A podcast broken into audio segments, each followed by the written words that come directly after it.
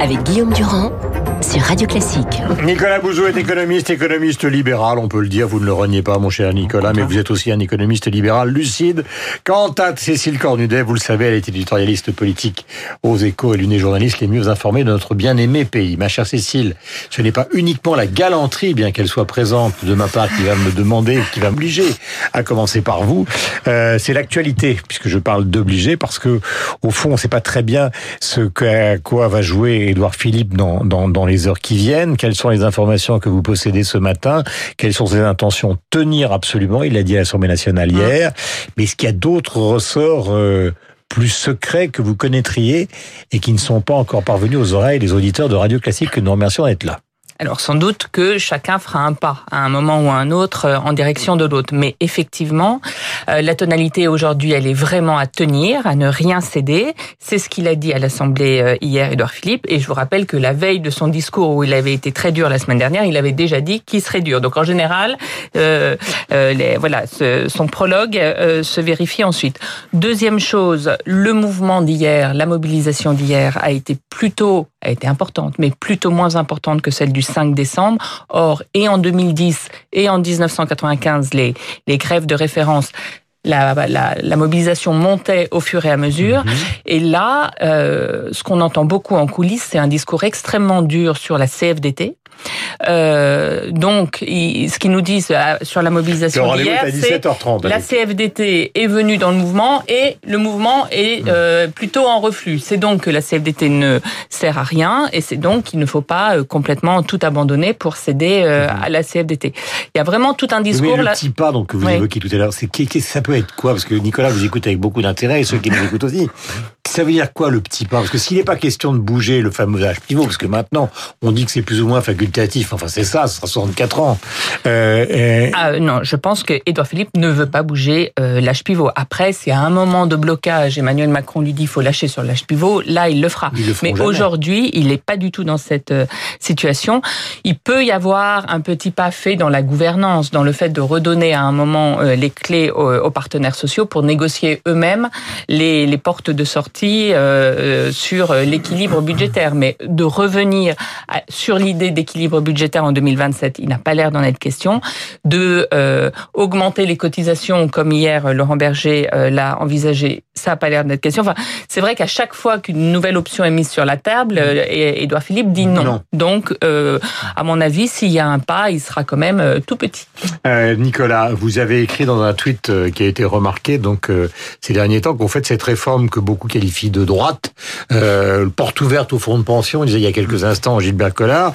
Vous dites pas du tout, c'est une erreur de lecture, ils ont mal lu la réforme, c'est une réforme de gauche en fait. Oui, bien sûr, parce que quand, vous regardez la réforme déjà, elle, consacre le système de retraite par répartition pour la plus grande partie des Français. Donc l'idée, c'est vraiment de modifier les règles du jeu à l'intérieur du système de retraite par répartition. Et les, les, les personnes qui sont les, les, plus, comment dire, qui gagnent à cette réforme, ce sont très clairement les plus précaires, c'est-à-dire celles qui travaillent à temps partiel, avec de tout petits salaires. C'est vraiment ces personnes-là que la réforme protège. Dans Paris, c'est exactement le contraire de ce que racontent à l'Assemblée nationale les députés de la France insoumise. Oui, mais soit par idéologie, soit parce qu'ils n'ont pas lu la, la, la, la alors, réforme. c'est de dire, puisque c'est sur 25 ans, par exemple, ça, dans les fonctionnaires, alors que d'habitude c'était sur 6 mais ça, mois, c'est pour tout le monde. la pension va baisser. Oui, bien sûr, mais ça, ça c'est vrai, mais ça c'est pas redistributif. C'est-à-dire que que vous soyez riche, moins riche ou pas riche du tout, de toute façon, la pension sera calculée sur une durée beaucoup plus grande que ce n'est le cas aujourd'hui. Mais ça, je veux dire, c'est rendu obligatoire pour des raisons démographiques. C'est-à-dire qu'il faut pas tourner autour du pot. Il y a aujourd'hui 1,4 actifs, 1,5 actifs pour un retraité. Ça n'était pas le cas quand on a fait ce système de retraite. Donc vous pouvez imaginer tous les systèmes de retraite que vous voulez, par point, pas par point, avec un point qui baisse, qui valeur du point consacrée par la loi, etc. Et à un moment où vous êtes forcément rattrapé par cette réalité euh, démographique. Mais juste pour terminer mon, mon raisonnement, donc ceux qui, qui, qui sont qui gagnent à cette réforme, ce sont les plus précaires, et très clairement ceux qui y perdent, ce sont les cadres supérieurs les mieux rémunérés. eux, Et qui auront des ils salaires auront- hauts en fin de carrière, Bien qui vont sûr. voir ça lisser sur 25 Alors, ans. il y, a, il y a deux choses. Non seulement il y a ce phénomène, en effet, c'est-à-dire Ne déprimez pas Cécile. Non, non, non, mais mais entendu. mais mais il y a aussi le fait que au-delà de ces fameux 100, aujourd'hui on, on cotise grosso modo jusqu'à 350 000 euros. Donc ce sont des, des revenus très très élevés. Après la réforme, vous cotisez jusqu'à 120 000 euros et après vous payez les fameux 2,8 euh, qui sont une sorte d'impôt. C'est comme si on rajoutait un petit bout d'impôt sur le revenu, euh, si vous voulez. Et donc, certes, vous cotiserez un peu moins, mais vous recevrez moins de retraite par répartition.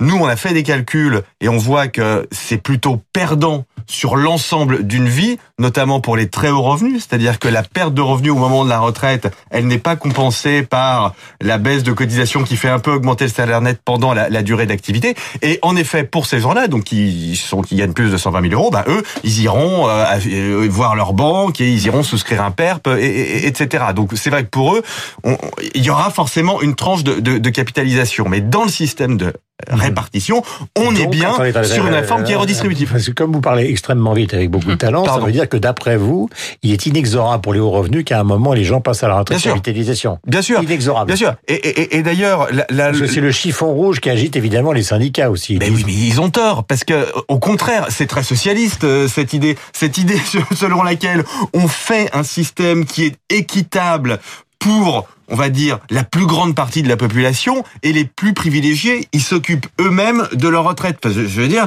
si, j'étais d'extrême gauche, c'est quelque chose qui m'irait parfaitement.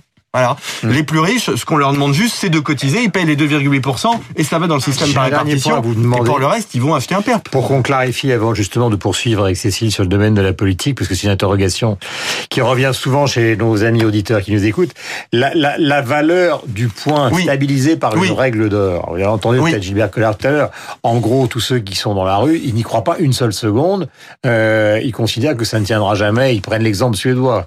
C'est-à-dire où effectivement... Alors, vous leur répondez quoi ce matin? Non mais je leur réponds que Vous n'êtes pas le correcteur euh, de la France qui bouge. Hein. Vous Non, non, non, mais moi, moi, j'étais pas favorable à ce qu'on inscrive dans la loi le fait que la valeur du point ne puisse pas baisser. Pourquoi? Parce que je reviens à ce que je disais tout à l'heure. Le système de retraite par répartition, chacun le sait, enfin j'espère, ce sont les gens qui travaillent qui payent la retraite de ceux qui ne travaillent pas. Donc la retraite de ceux qui ne travaillent pas, elle dépend de la croissance et du taux d'emploi, euh, grosso modo, et du nombre d'actifs. Donc si vous n'avez pas beaucoup de croissance, un taux de chômage élevé et pas beaucoup d'actifs, de toute façon, les, euh, les, les, les, pensions de ceux qui sont en retraite peuvent pas être très, très élevées. Donc en disant on garantit la, la valeur du point euh, par la loi, eh bien, on s'astreint à avoir d'autres types de mesures si jamais l'économie va pas aussi bien qu'on ne le voulait. C'est la raison pour laquelle, d'ailleurs, cette histoire. Mais bien sûr, c'est-à-dire que l'âge d'équilibre, moi, j'étais contre le fait qu'on mette la valeur du point dans la loi, mais l'âge d'équilibre, c'est la contrepartie obligatoire, obligatoire du fait que on garantit la valeur du point dans la loi. Parce que si on a des problèmes économiques, bon, on baissera pas le point, mais on sera obligé d'augmenter l'âge d'équilibre. Mais ça, c'est pas de la faute du gouvernement, c'est la démographie hein, qui est comme ça. Euh, on parle beaucoup du Premier ministre qui est en première ligne, de celui donc qui va euh, jouer un rôle maintenant, Laurent Petrachevski, euh, comme Monsieur Retraite. On parle un peu moins d'Emmanuel Macron, c'est qu'on n'arrive pas très bien à savoir au fond quelle est sa position sur cette affaire-là, euh, parce qu'il a un peu bougé. Moi, je pense qu'il est aujourd'hui calé avec euh, complètement avec euh, le Premier ministre. C'est vrai que euh, beaucoup de gens ont laissé penser que c'était Édouard Philippe qui avait imposé cette solution d'âge d'équilibre à Emmanuel Macron. Euh, alors nous, on a essayé de creuser. A priori, Emmanuel Macron est en phase avec ça, mais c'est vrai que jamais le Premier ministre, depuis le début du quinquennat, n'a été autant en position de force, euh, parce que sans doute Emmanuel Macron a fait quelques erreurs euh, de communication dans cette réforme des retraites, en parlant euh, de suppression de l'âge pivot, en parlant de retraite du grand-père, et que du coup, il y a eu un moment où, où la situation était tellement brouillée que c'est Édouard Philippe qui a repris les choses en main.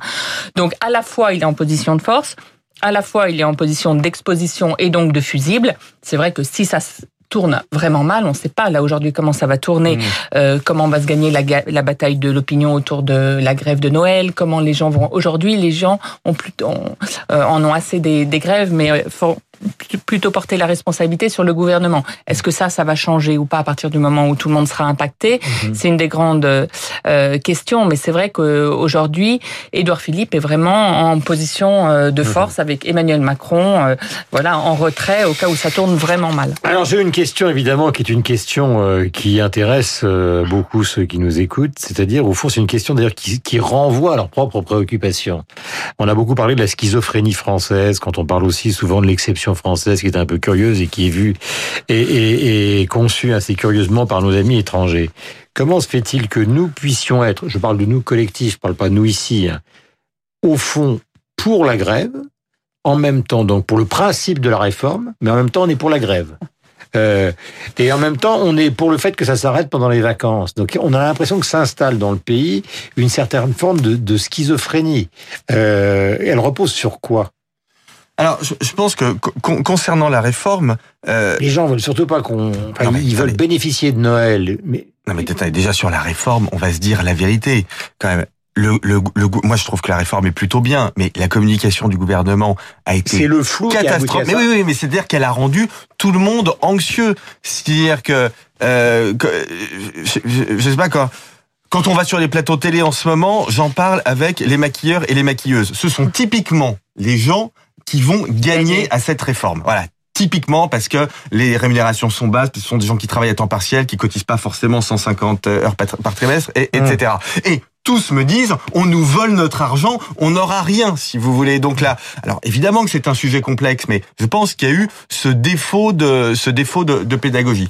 Après, concernant le fait que les les, les, les, les, Français soutiennent la grève mais ne veulent pas qu'il y ait de grève pendant les, vacances, je pense que ça s'explique. Vous savez, les préférences des gens sont pas transitives, hein, elles sont pas elles sont pas logiques, et donc les gens de toute façon râlent toujours contre le gouvernement. Tous les gouvernements en deuxième partie de mandat sans exception étaient impopulaires. Mmh tous. Hein. Donc ils râlent contre le gouvernement et en même temps on est quand même dans une idéologie utilitariste où les gens veulent se reposer pendant les vacances, veulent voir les, leur famille manger de la dinde et partir un peu de chez eux. Euh, Cécile, dernière question. De toute façon, pour Emmanuel Macron, il y a une sorte de date butoir. C'est d'abord un, les prochaines élections municipales et surtout la date butoir des présidentielles. Si jamais il se mettait dans une position de reculer sur cette affaire-là, euh, cela je m'adresse à l'analyse politique, ça veut dire qu'il ne peut plus faire aucune réforme jusqu'à la fin de son mandat parce qu'à ce moment-là, il y aura toujours des gens dans la rue qui réclament moins un chèque, et donc il est pratiquement certain de perdre la présidentielle. En même temps, je pense que c'est la dernière grande réforme économique qu'il ait l'intention euh, de faire. Après, il va être plus sur des questions euh, sociétales, sécurité, immigration, euh, des choses comme ça.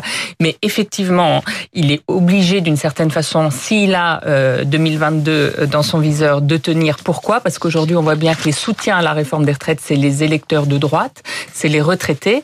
Et si jamais il donne le sentiment de reculer sur cette réforme, ces gens-là, donc les derniers qu'il soutiennent aujourd'hui, vont le quitter. Voilà, donc c'est le mot de la fin pour euh, ce matin sur l'antenne de Radio Classique. Je voudrais que vous écoutiez puisque c'est son anniversaire. Elle est née, elle est toute jeune, le 18 décembre 2001. Je sais que la fille de Cécile fait de la musique. Euh, elle s'appelle Billie Eilish, c'est une toute jeune californienne et son titre s'appelle Wish You Were Gay. Quelques moments. I just make you feel okay.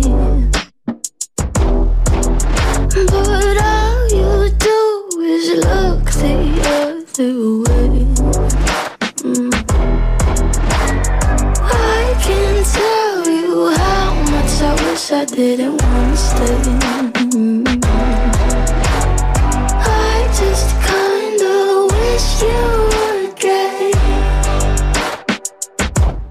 Sur l'antenne de Radio Classique, nous parlons souvent de la précocité de gens comme Schubert, de Mozart. Et dans un registre non qui est celui de la pop ou de la folk music, eh bien cette jeune californienne a explosé donc euh, à la face euh, du show business mondial à l'âge de 16 ans. Elle en a aujourd'hui euh, 18 à peu près. Il est 8h57 minutes. Nous avons rendez-vous avec le rappel des titres, le journal de 9h, avec Franck Ferrand et avec aussi la bourse et la météo.